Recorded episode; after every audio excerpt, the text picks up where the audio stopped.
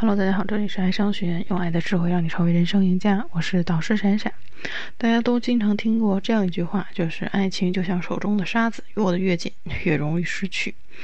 那么，经常在这个男孩子追女孩子的过程当中，会发现这样一个现象，就是越在乎的女孩子。他反而越不喜欢自己，啊，追得越快，他好好像躲自己躲得越远，这到底是为什么？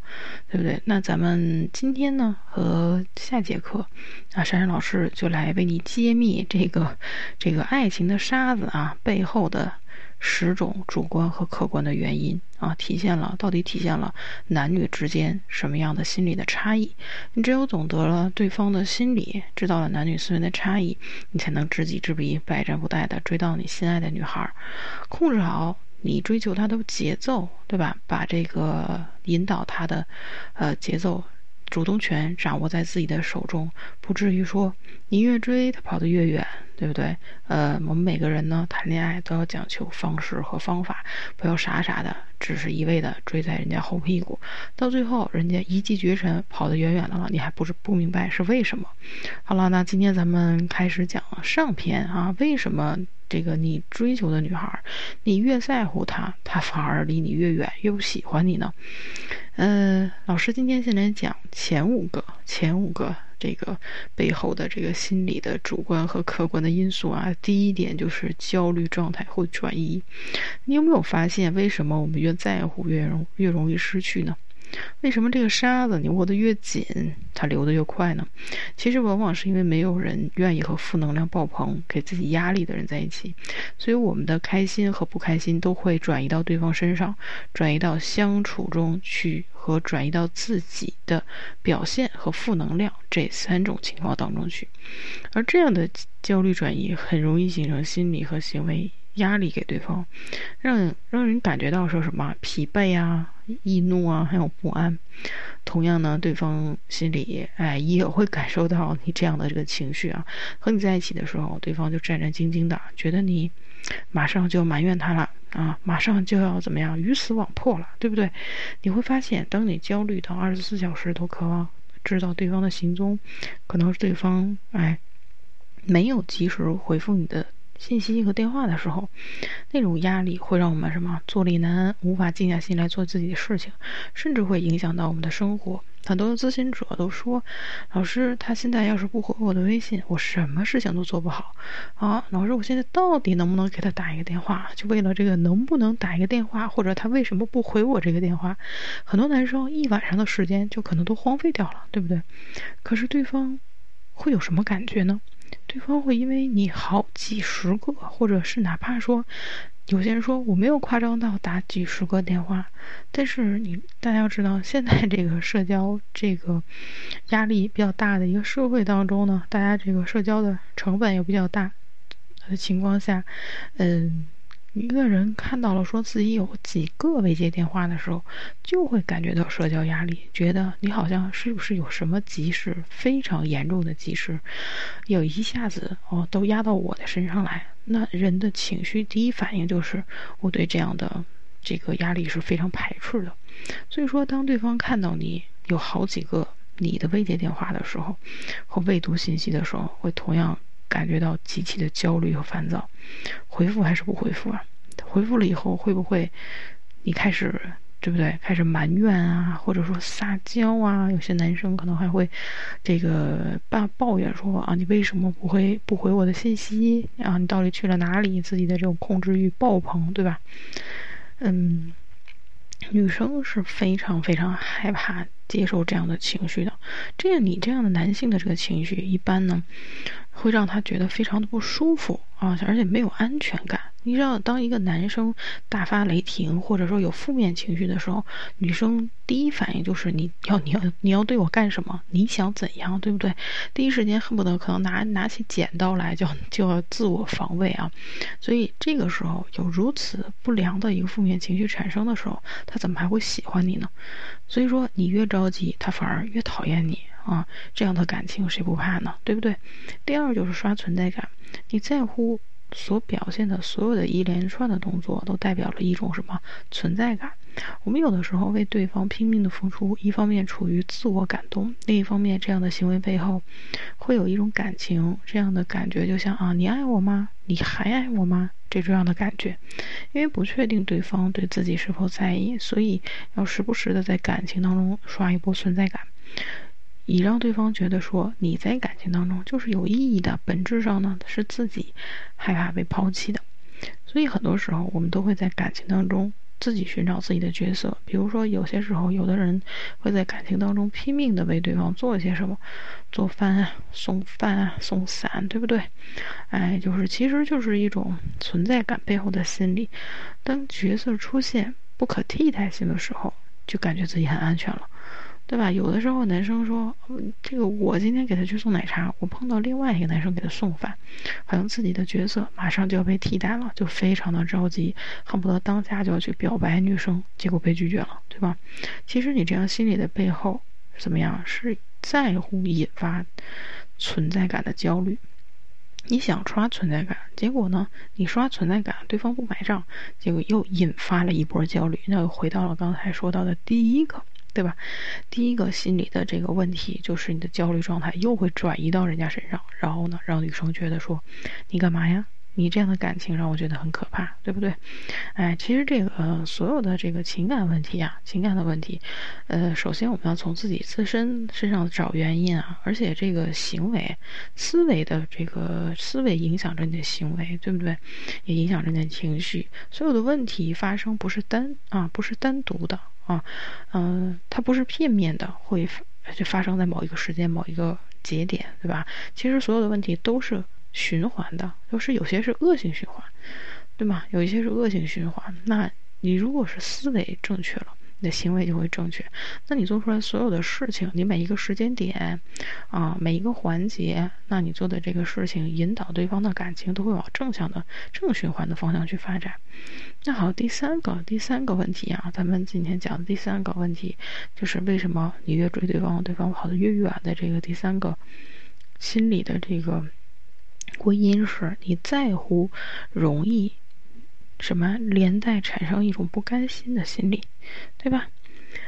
就是，其实很多人都不承认自己内心其实在想着一一句话，就是我为你付出那么多，你其实是应该回馈我的。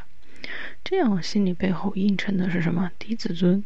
一般高自尊的人在遇到问题的时候，自我的认可程度是非常高的，但是低自尊的人往往会对自己的评价失去真实性，对自我认识。价值的认知过低，而且不论遇到什么事情都很敏感，所以呢，就是做人小心翼翼的，处事小心翼翼的，热衷于别人对自己的一个反馈。如果别人的反馈不好，他们会首先把责任全部归结到自己身上，然后强迫自己去改变，从而讨好对方。其实，当你变得不像自己的时候，你扼杀了自己，同时也让对方对你失去了曾经应该有的兴趣点和吸引力，你都不是你了。对不对？你也找不到自己，你也不能清晰的定位自己的优点和缺点到底是什么。那，哎，怎么样？那很这个最简单的事，如果你都不能清晰的定位自己的优缺点的话，你就没有办法把最好的一面展现出来呀。当你失去自己的时候，你都不爱自己的时候，你连自己都不喜欢，凭什么让别人来喜欢你呢？对不对？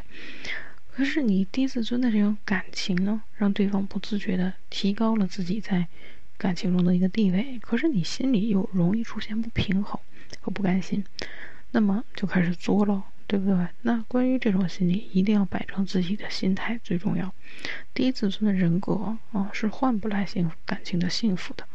那这个，那这个，其实，嗯，大家可能听到这个第三点的时候，发现说，原来感情并不是说我聊天有多好听，或者我约会安排的有多浪漫，对吧？呃，感情的成功与否，感情的成功与否，我是不是能够变成一个，呃，有吸引力的人，有魅力的人，或者让对方能够爱上一个真实的我？对吧？我不至于在感情里自己活得那么狼狈的一个人，这些都是源于各种各样的一个心理的归因。正确的认知自己，正确的认知两性的关系，才能够让你在感情的道路上越走越顺。那这些呢？这不管是低自尊也好，还是说刚才老师说到的焦虑这种情绪的管理，都是你需要在情感的这个啊路上去系统的学习的。情感的课程，你在从小学到大学是没有老师会真正的去教你的，对吧？那好像这个为什么？现在也有网上的这个，呃，视频，你们喜欢听去听一些毒鸡汤啊，或者说哪怕是说，确实这个鸡汤蛮好喝的啊，是正向的鸡汤，它不毒。那为什么有些人拿这些去当自己的这种，呃，恋爱的圣经啊，或者情感的圣经？就是觉得说，你们也发现了，你们也发现了，那这个恋爱或者说跟人相处，并不是。并不是简单的，我这个说话有多好听，或者说我送一个多贵重的东西，或者说这个呃我在什么时间点出现在他面前，给他什么样的感动和惊喜，我就能啊博得一个人的好感。那其中有很多的这个心理学的原理啊，包括说自我的这种情绪啊。和自我的这种性格的认知、人格的改变，才能够让才能够让我变得特别的更加有魅力啊，才能够让我这个人变得特别有吸引力，而且让自己能够在情感当中处理各种各样的问题，对吧？不至于说我追一个女孩的时候，我追一个女孩的时候，什么时候该升级关系不知道，女孩子给我一个暗示，给我一句潜台词，我不知道怎么回答。不明白他的心理，对吧？很多人说为什么有直男？直男就是因为他们不懂得两性思维的差异，经常就是，嗯，过于直率的，过于直率的啊，对不对？过于直率的，不太懂人情世故的，这个给了女孩一句回复，让女孩觉得很无语啊，所以。啊，赞誉他是你是一个直率的男生啊，其实就是管你叫直男，对吧？所以在情感里面的这种情商的学习还是有很很有必要的啊。那咱们接下来再讲第四点，第四点的问题就是得失心加重。呃，得失心就像慢性病一样，时间越长，这个侵蚀你的内心的程度就越严重，越严重。那我们每个人基本上都有一定的得失心，很正常的，对吧？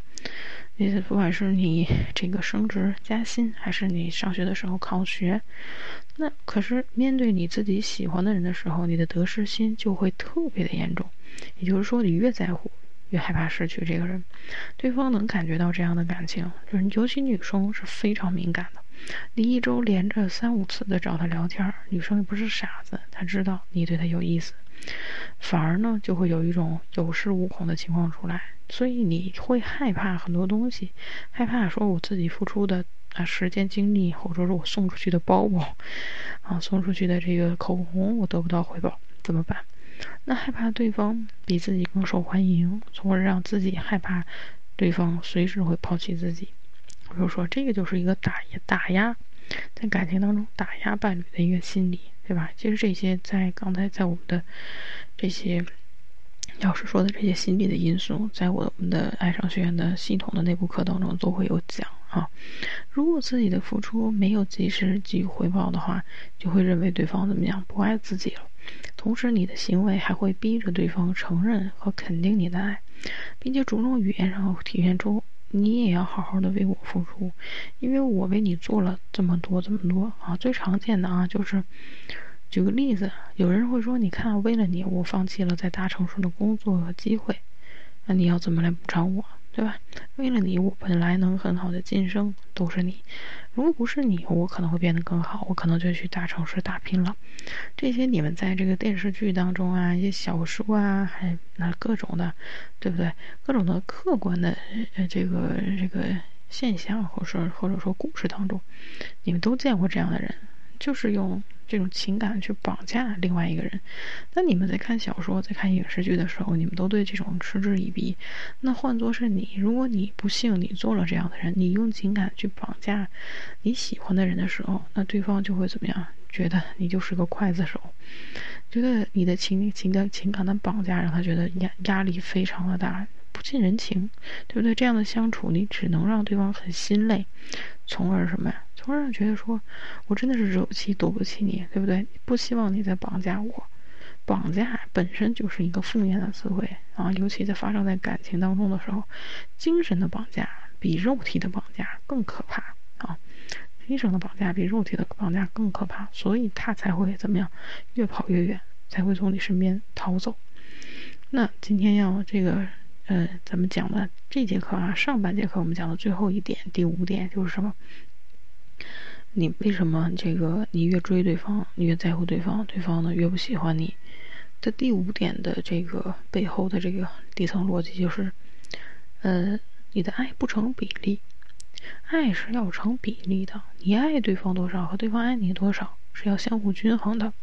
你只有平衡状态的势均力敌的感情才能。得以怎么样长久和健康的发展？均衡要同时心理投入、情感、时间等等方面，那双方在感情里面投入的多少，相对一个比较量化的一个计算。那《简爱》里边有这样一句话，就是爱是一场博弈，必须保持永远和对方不分伯仲、势均力敌，才能长此以往的相依相惜。因为过强的对手令人疲惫，太弱的对手。令人厌倦，对吧？你们都看过那句毒鸡汤，什么爱要势均力敌，对吧？那好的爱情就是势均力敌的。那最好的爱情里，那两个人的付出是大致对等，没有百分之百啊。那有的人说我可能这个完全 A A 制不不存在的。不存在的，因为感情里既既有精神的部分，也有物质的部分。你要是真的啊，纯粹，有的人其实在算 A A 制，必须什么付出对等的时候，你只是在算钱而已，对吧？你要算钱的话，就跟你老板去算，那就不是在谈恋爱了，对吧？所以说，所以这个在恋爱里面是两个人势均力敌，投入和付出大致对等。大致对照，难免会有一方比一方稍多出来一些，但不会相差太多太悬殊，对吧？不一定你非要赚着一样的工资才能叫对等，对等更多指的上是一种情感上的回应。那我为了家庭拼命的工作的时候，那你那就是在家里面打理家庭琐事。担当啊，这些负责任，对不对？照顾孩子，那可能我辛辛苦苦规划我们的未来的时候，你也能一起按照我们既定的目标前进。那我委屈难过的时候，能感受到你真切的鼓励和慰藉。爱情就是相互的，而不是一个不断给予或者一个不断的索取，啊，不是这个这个玩跷跷板啊，一会儿这边就完全做下去了，一会儿那边完全做下去了。对付出的程度对等啊，便你就拥有了爱情势均力敌的基础，对吧？这个人两个人生活都是相互的啊，两个人生活在一起啊，处好这段恋爱关系都是相互的。那有的人说问我说，是不是只有？只有谈了恋爱才会谈到势均力敌，只有谈了恋爱确定关系之后，我才要讨论说这个呃付出和回报要基本是对等的，并不是这样啊！你在追求一个人的时候，你在追求一个男生或是一个女生的时候，你的付出和他给你的回报也是要基本对等的，对不对？不能说啊，你你你你这个你为他天天的花心思，这个送饭送菜。啊，什么送礼物啦，然后关心他，帮他的忙，各个把他生活打点的各种好，对吧？嗯，那他这个他只是付出，他只是付出什么？他只是付出了，在这个手机键盘上敲敲字，夸一夸你，说两句好听的，这就是付出和回报的。相当大的一个差距，完全的不对等，完全的失衡，对吧？你好像变成了一个管家，他想变成一个主人，那这样的关系就不可能成为恋爱关系。所以在确定关系的前期，在你们建立恋爱关系的过程当中，也要保持什么呀？爱是要成比例的，爱是要成比例的。如果因为如果如果一旦这个你们的爱不成比例，你们的爱不成比例，你们的付出和回报是完全失衡的，那会导致什么？会导致得失心加重，对不对？这是一个恶性循环。其实老师今天上半节课讲的这几个问题，都是。啊，这个人的心理和情绪都是相关联的啊，都是形会都会形成一个闭环，那这个闭环就会导致你在感情当中做出错误的行为，那这个行为一定会导致一个怎么样不好的结果，并不是你想要的这样的结果，那你喜欢的人就会离你越来越远，对吧？你的付出啊和回报不相不相当啊。你付出的太多，你得失心也自然加重，你会自然会产生一种不甘心的心理，对吗？有很多人说，我都追了这么久了，那我还是不甘心放下，我害怕失去的。但其实你想想，你也没有得到什么。那你在不甘心的加重的心理的情况之下，你就在又在又想在不停的刷自己的存在感，刷自己自己存在感不得，对不对？在不断付出啊，这个求不得的情况之下，那自然会产生一种焦虑感的心理，焦虑感会压迫我怎么样？我还真的是，我觉得你这人那种焦焦虑感真的会压迫自己的情绪、自己的中枢神经啊，做出一些你们可能自己都会后悔的一些事情。有些男生说，我追求女生过程当中把女生吓跑了，或者说我把她骂跑了，都是因为什么？都是因为你们的这种心理和情绪不断的在恶性循环，给你们自己自身在情感当中的问题带来了很大的麻烦，对吧？做出了一些伤害你喜欢的人的事情啊，所以说这个呃。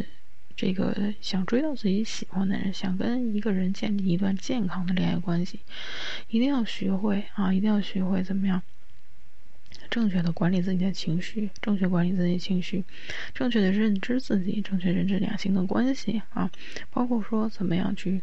读懂对方的一个潜台词，怎么样保持自己的心态在情感当中啊？保持自己的心态的这个得失心一个平衡点啊。好，那这个想这个更好的去爱人什么怎么样？首先一定要好好的爱自己。想吸想这个博得 博得美人一笑怎么样？你自身一定是要魅力的。你自身要要具具备吸引力的，所以说不要把太多过多的时间都花在研究对方身上，好好研究研究自己，对不对？到底是我做做哪些事情，我是不是不是提升提升情商，打扮打扮外在，我能给自己的魅力多加几分呢？对吧？爱人，爱人，追求人，啊，是一个吸引的过程，而不是在后屁股啊端茶倒水的一个过程，对不对？所以说，不要做那个管家式的人啊，男性不要做那个管家式的男性，不要做那个嗯，这个这个转移自己负面情绪的一个人，让对方觉得你是一个。负能量满满的人，他只会不喜欢你，越来越不喜欢你，离你越来越远，对吧？但是当让自己能当一个小太阳，对吧？积极的一个小太阳，让周围的人觉得跟你在一起相处是非常的有希望的、舒适的，那你喜欢的人也会越来越喜欢你。好了，那咱们这个上半节课啊，上半节课就讲完了。咱们今天的这上半节课讲了前五个心理的因素，就是为什么你越喜欢的女生、越在乎的女生，她反而越来越不喜欢你，对吧？老师讲了前五个心理的归因。